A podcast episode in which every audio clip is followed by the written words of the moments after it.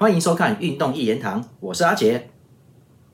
好了，不开玩笑，各位，今天呢，阿杰他请假，他有一点事要陪家人出去一趟，所以呢，那因为我们这一集我觉得一定要做，所以这一集就由我来做一个个人的一个独角戏了哈，跟大家讲一下这个礼拜的欧冠的一些剧情跟发展。因为在上一周第一回合的时候，八强战第一回合的时候呢，呃，我们讲的很开心嘛，所以第二回合的时候，这个阿杰居然给我请假哈，那没有办法，我就还是要做，因为你第一第一回合讲那么开心，那你第二回合你没有没有跟大家做一个节目，跟大家报告一下，我觉得不太对了哈。那现在比赛结果已经出来，大家都知道了嘛。就像我说的哈，我的一个直觉就觉得今年的八强战应该是很精彩的哦，这个应该算是这几年来算相当精彩的八强战了，因为。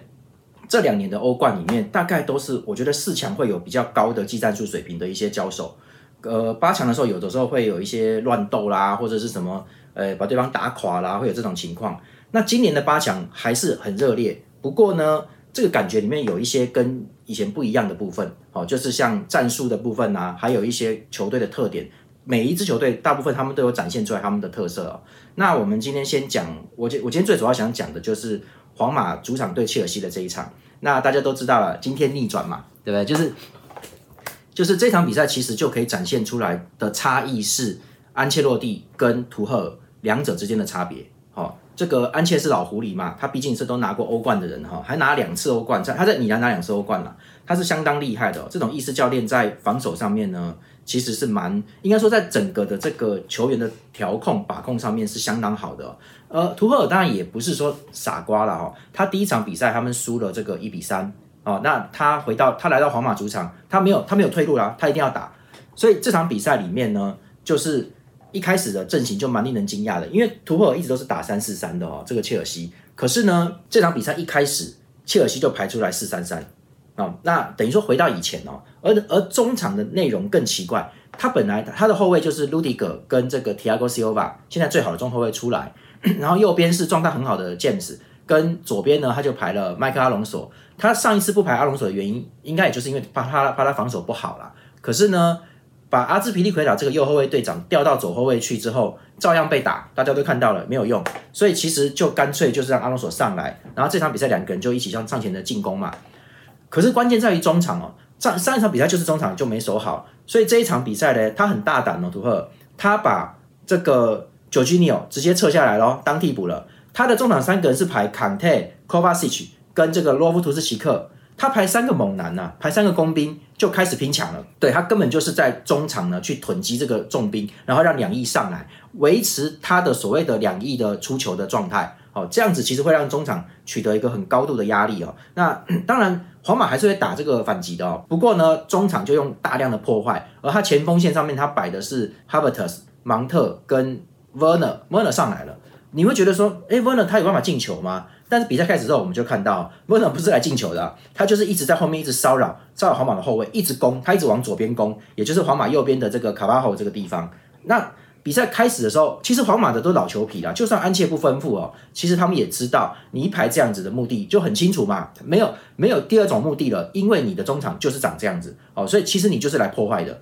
然后你要整个压上来，要猛这个猛烈攻击，然后抽射抢点，就是搞这个很简单的东西了。那皇马这边不是呆瓜。所以我们可以看到，比赛一开始，摩德一起就往前冲了，好像都不留体力一样，他就一直在冲到对方禁区里面去，去想要抢球哦，因为他想要打一个这个打切尔西一个措手不及啦。不过呢，这个部分就很快就稳下来了，然后再来就是皇马被破坏掉，你们都看到了哈，就是他不断在中场去进行缴获。那因为这个摩德一起加上科斯应该差不多七十岁了，两个都三十五了，都超过了，那没办法守。哦，然后呢，后面的卡塞米罗呢也很累哈，因为他们这一次上来的时候，切尔西的前面芒特跟这个哈维特斯算是上一场比赛都看过啦，状况很好，然后一直攻击。那 Werner 在左边去压右边的后卫卡巴霍，让卡巴霍接近崩溃的情况。所以呢，对卡塞米罗卡塞米罗来说呢，这个前面三支在他面前到处乱跑，然后呢，左右两边阿隆索跟 James 上来就在一直往里面传球，一直掉，一直传。所以他后来就乱，他也不晓得要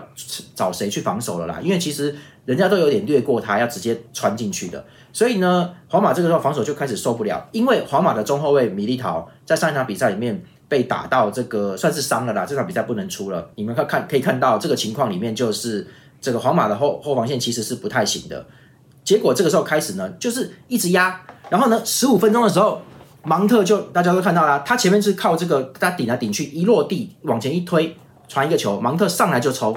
一直接打这个死角就得分了。好，那这个这个进球来的很快哦。不过呢，皇马这时候还有领先优势，一直在守，可是始终当时那个情况很要命，就是皇马根本哦，不要说进攻，他连这个。球权都拿不回来，他就等于说是你拿球就破坏，拿球就被破坏，一直一直变这样，没办法进攻哈。其实那个情况我们就看，哎，我就觉得哎要逆转了，该不会要逆转了吧？那皇马有试过想要做一些动作，但是通通都无效。然后对本泽马的盯防也相当的猛烈哈。那切尔西上一场比赛已经看到了嘛？其实皇马有年龄了，所以呢，切尔西这边偏偏都是偏刚硬的哈，就一直打就好了。所以他们就一直攻击了。那上一场比赛就把米利陶打伤了，这一场也是一样哈。他们后卫线鲁迪格状况很好，鲁迪格一开始就上去进攻，一直压他，而且他等于是上前都变变成后腰，变中场在分球了，根本挡不到他。所以呢，这个皇马等整个上半场。都是被压着痛打的哦，结果下半场的时候呢，一开始的时候，那当然你就可以看看得出来，安切其实想换人，他想要做一些调整跟操作了。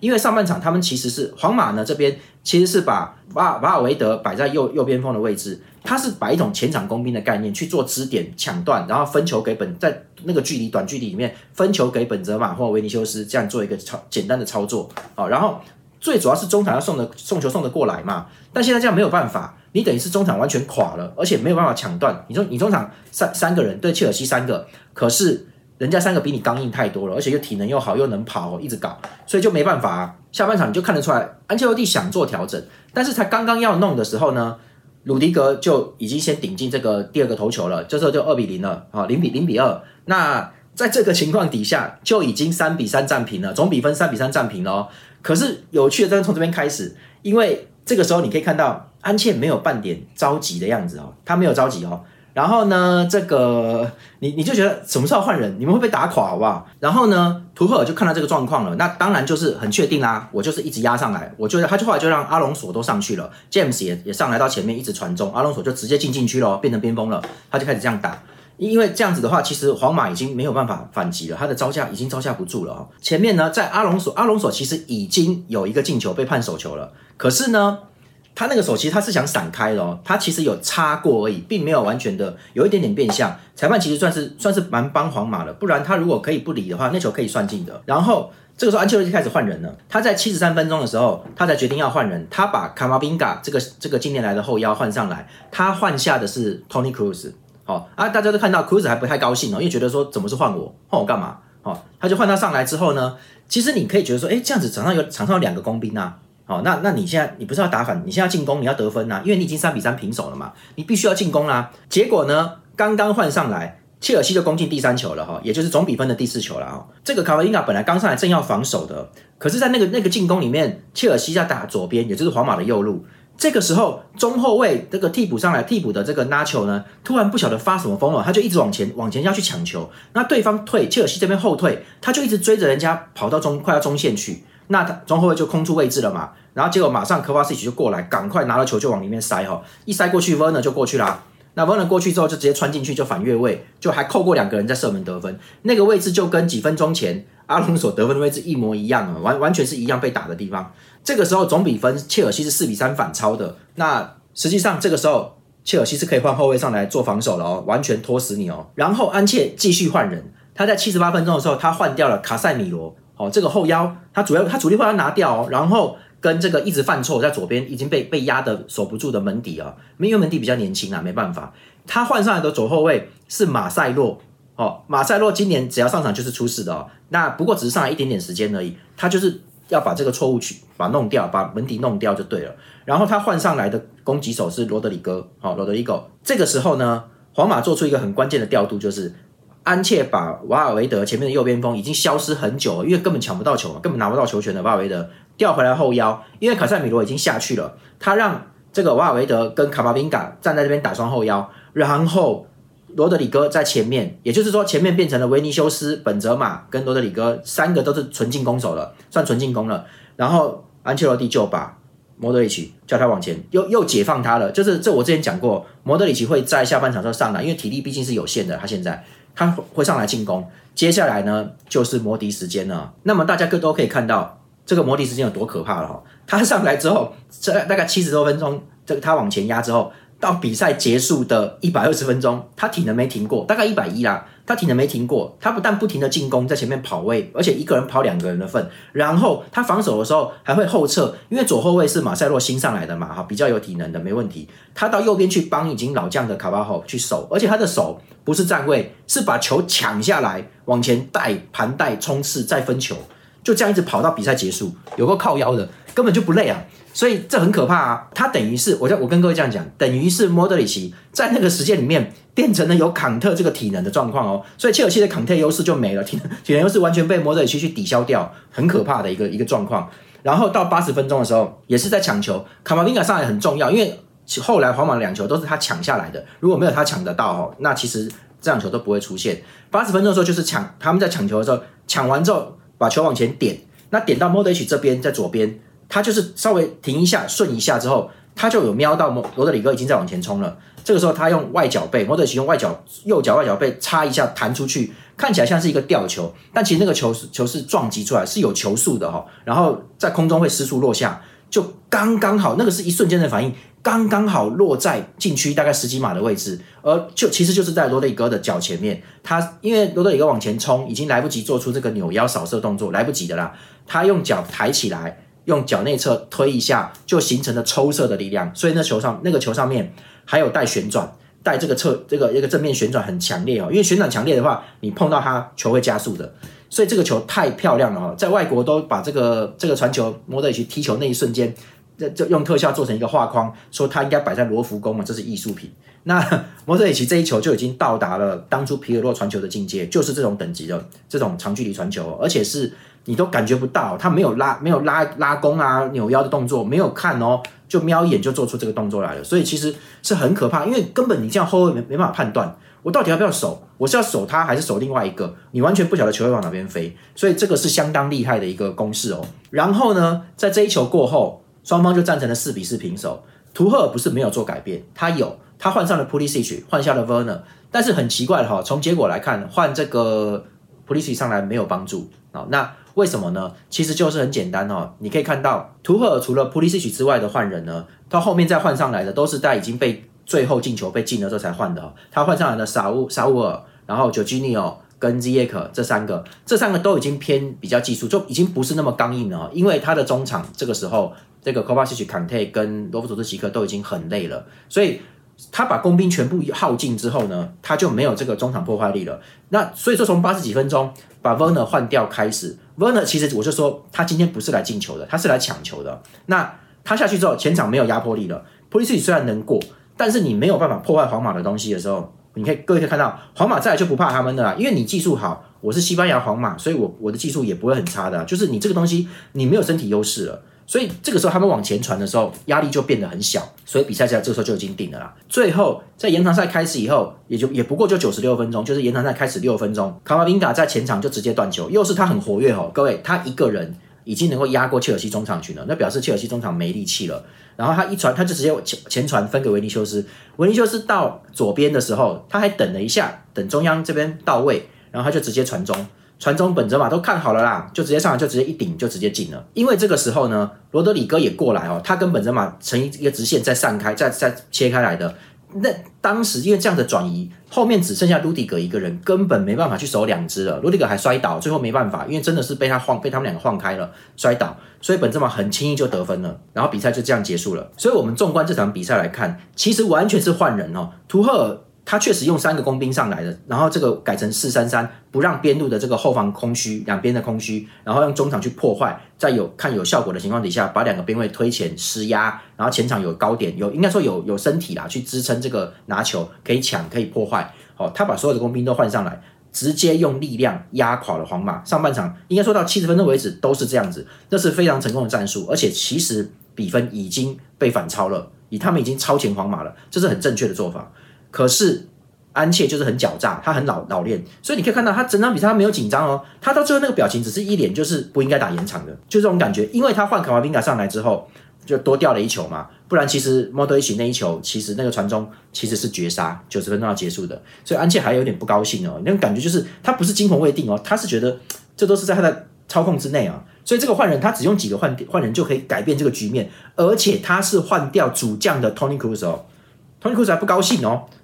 然后卡塞米罗这么重要三届的三次欧冠的元老防守级后腰，而且其实他没有很累，他只是有点慌而已，你把他都换掉，换卡马宾达上来，所以其实这个东西很厉害，然后这卡马宾达跟前面宝贝的回来，两个人站好之后。莫德奇就往前了，这个解放直接把比赛全部毁掉哦，太厉害了，把切尔西完全破坏掉。也就是说，你可以看得出来，明年的已经看得到明年了，卡瓦宾达一定是主力啊。托尼库斯今年下半季状况不好，应该会变成替补了，会退到第二线了。然后瓦瓦尔维德呢，他明年卡瓦宾达会应该会打进攻型的后腰位置，进攻中场就进攻型的防守防守中场了，会往前压。然后后面还是卡塞米罗，他会替代 Tony Cruz。我觉得，因为这个太活力太强，两球都是他抢出来的哦。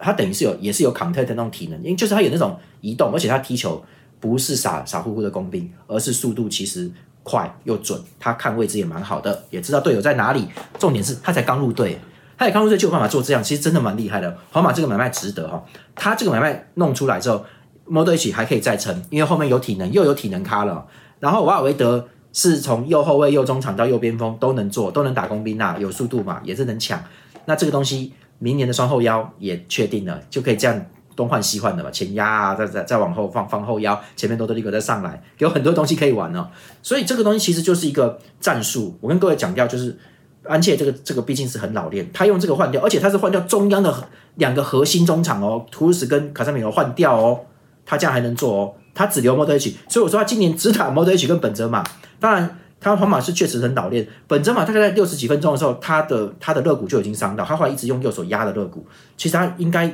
我不能说骨裂啦，应该已经 OK，应该蛮蛮痛的。可是他到最后依然能顶进那个球，还还能顶哦。他顶了好几次，有去拿球。所以其实这个本泽马射手哦，他最后他这个射手本色，而且他最后已经又在进球了嘛。所以他现在依然是以十二球落后于莱万的十三球，莱万那边也进了一球，但但是拜仁已经被淘汰了，而。这个皇马还有四强战两场至少，所以今年本泽马我觉得他应该会是金靴，再怎么样应该他会再再进一球，我觉得至少，所以他会至少要跟莱万并列了。所以我们可以看到，好的教练呢，他需要的就是几个王牌，好几个王牌把他顾好，然后呢，其他的人就是要有，就是能能跑能抢，好要理解教练要干什么，这样可以组一个很强的球队，而不是一堆天才巨星加在一起哦。其实切尔西的阵容跟跟这个。深度哦，绝对是强过皇马，尤其这第二场，因为皇马连米利豪都不能上。你们看拉球那个，就也就是最后一个吊皇马最后一个吊球的时候，拉球是有多么的阿呆哦。其实其实这样子居然能反胜人家，反反弄人家哦。其实完全是教练安切的这个指挥很厉害。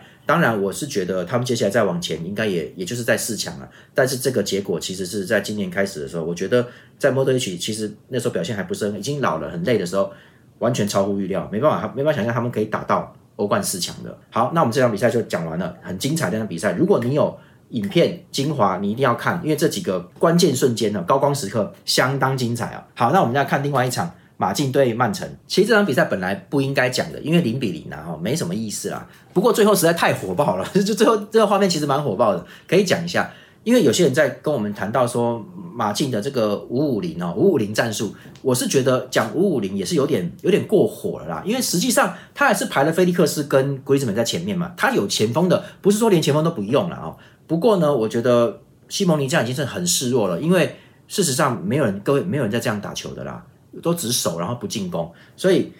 大家看到马竞最后有进攻啊，他是最后那段时间才进攻的啊，因为他对着曼城，他真的没有办法，因为 他没办法。简单来说，他没办法用四个后卫跟两个后腰去守住了，他必须要用四个后卫跟四个中场全部退下来守，甚至是两个前锋也必须要在前面骚扰，根本很难去加入这个反击的状况，必须要撤得很深才有办法防守了。确实，曼城的传球能力是压制这个这个这场比赛的，就是曼城当然你可以看到曼城也很小心，他们不想哈出乱子，因为马竞真的经验很好，上一场第一场第一回合压成那样子，曼城也只能进一球啊。好，所以马竞这个五五零哈，你不能说他没用哦，他所以大家都在想说，曼城自己也看得出来，瓜迪奥拉也在想说，西蒙尼一定是要打最后那一下要进球的，所以他他他的当然啊，我不是说这样不好，这个东西是防守反击的精髓，一球就你给你死啊，那他可能就是要打这个东西一球，然后延长赛把把你弄掉，是这样要搞这个东西。你这个意图很明显嘛，因为你并不具备在正赛九十分钟里面就能够去威胁到曼城的很多能力。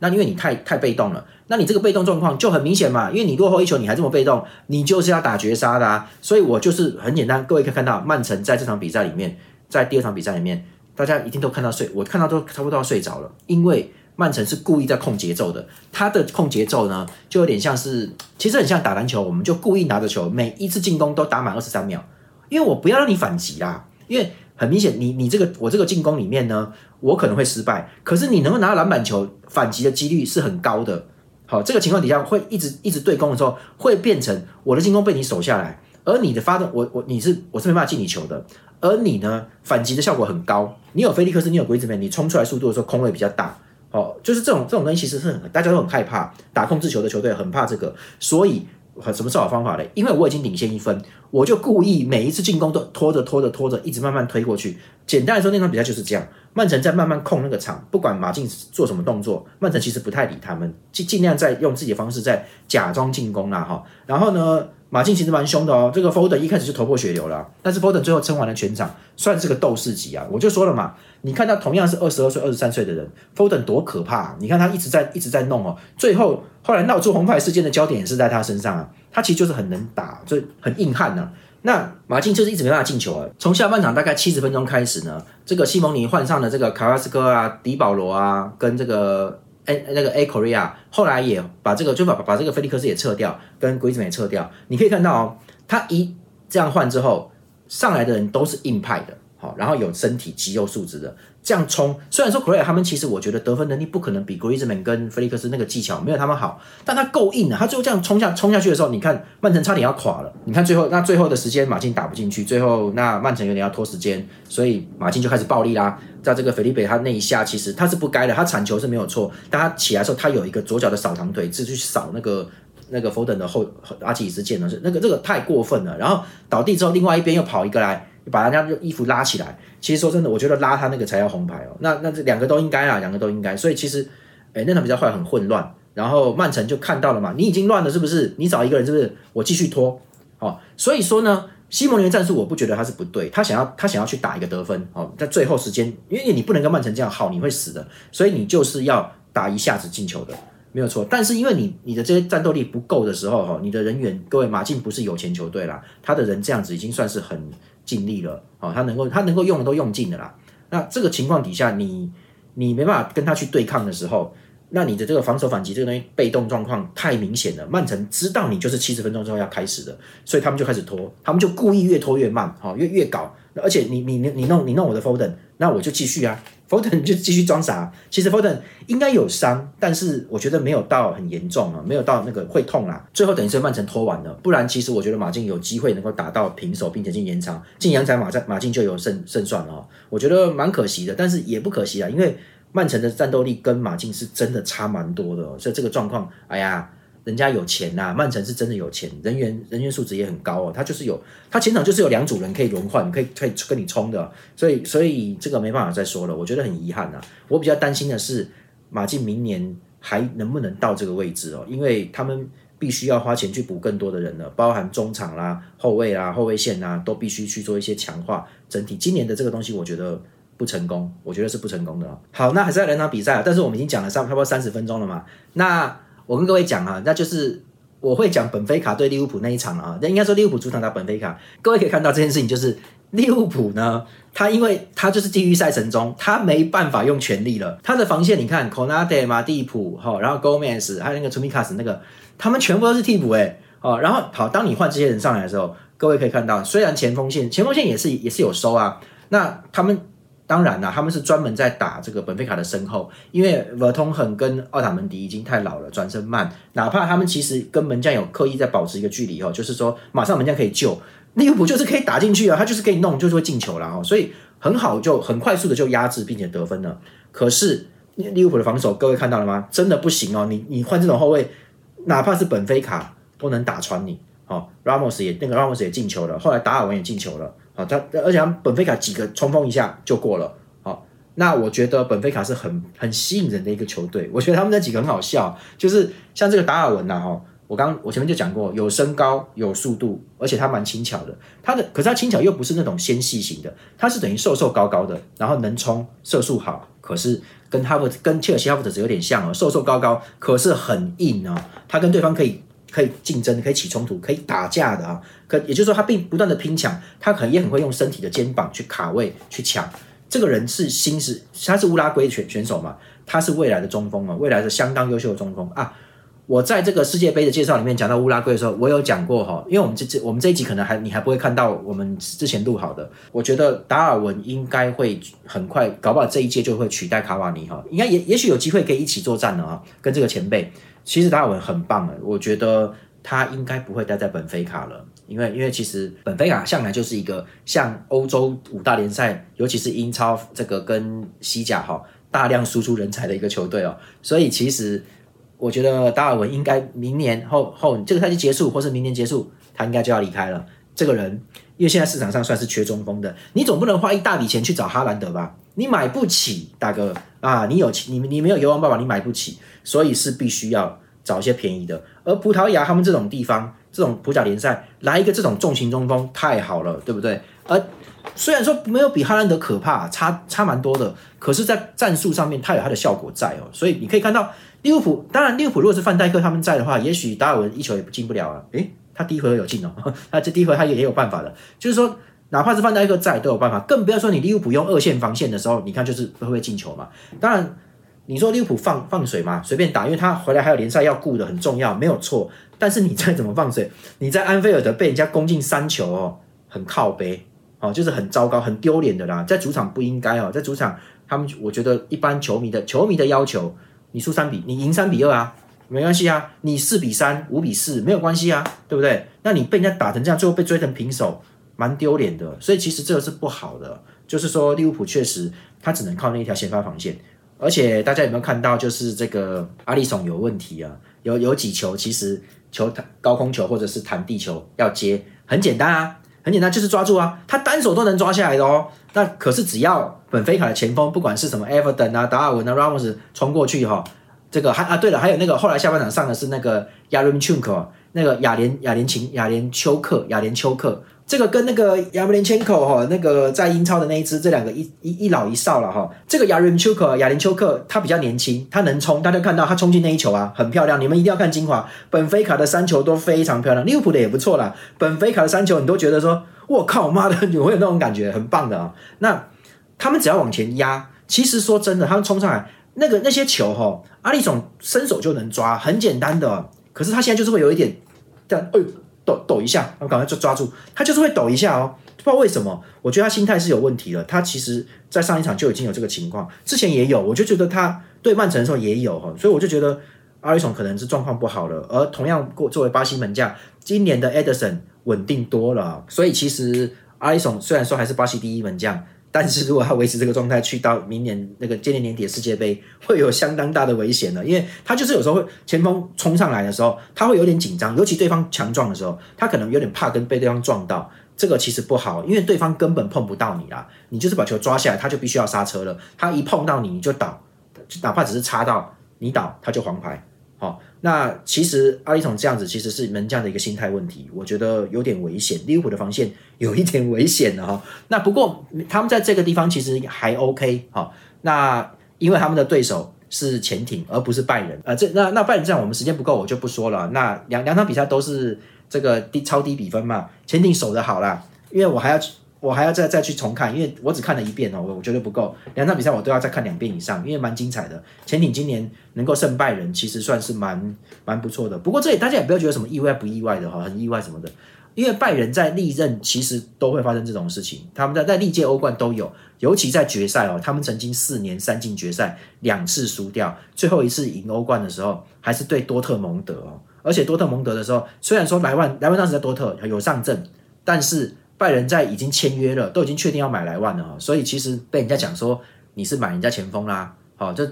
就是拜仁对着那那那是德甲德甲内战哦，被人家说拜仁在重要比赛在对的很多国家是不会不会那个的。不会赢的，所以上一次这个拜仁赢过，在决赛赢过巴黎是很棒的一件事情哦。不过巴黎是是欧冠的四强以上的，算是胜利军哦，算是菜鸟啦。对到比较老资格的球队的时候，拜仁其实是吃亏的。我也不晓得为什么，但他们其实在很多重要比赛的时候都会有一点。